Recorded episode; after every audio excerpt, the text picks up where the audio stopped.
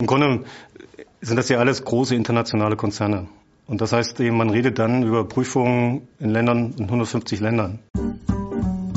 Das ist eben genau das, was unsere Kompetenz ausmacht. Und dafür muss man eben auch eine entsprechende Expertise, eine entsprechende Erfahrung mitbringen. Das ist eben dieses, dieses Maß an Verantwortungsbewusstsein und auch gesellschaftliche Verantwortung bedingt, dass man weiß, es gibt bestimmte Grenzen, über die wird man nie hinausgehen. Das sind sachliche, manchmal auch emotionale Diskussionen, die man da führt. Das sind kontroverse Diskussionen, aber das macht den Beruf auch so spannend.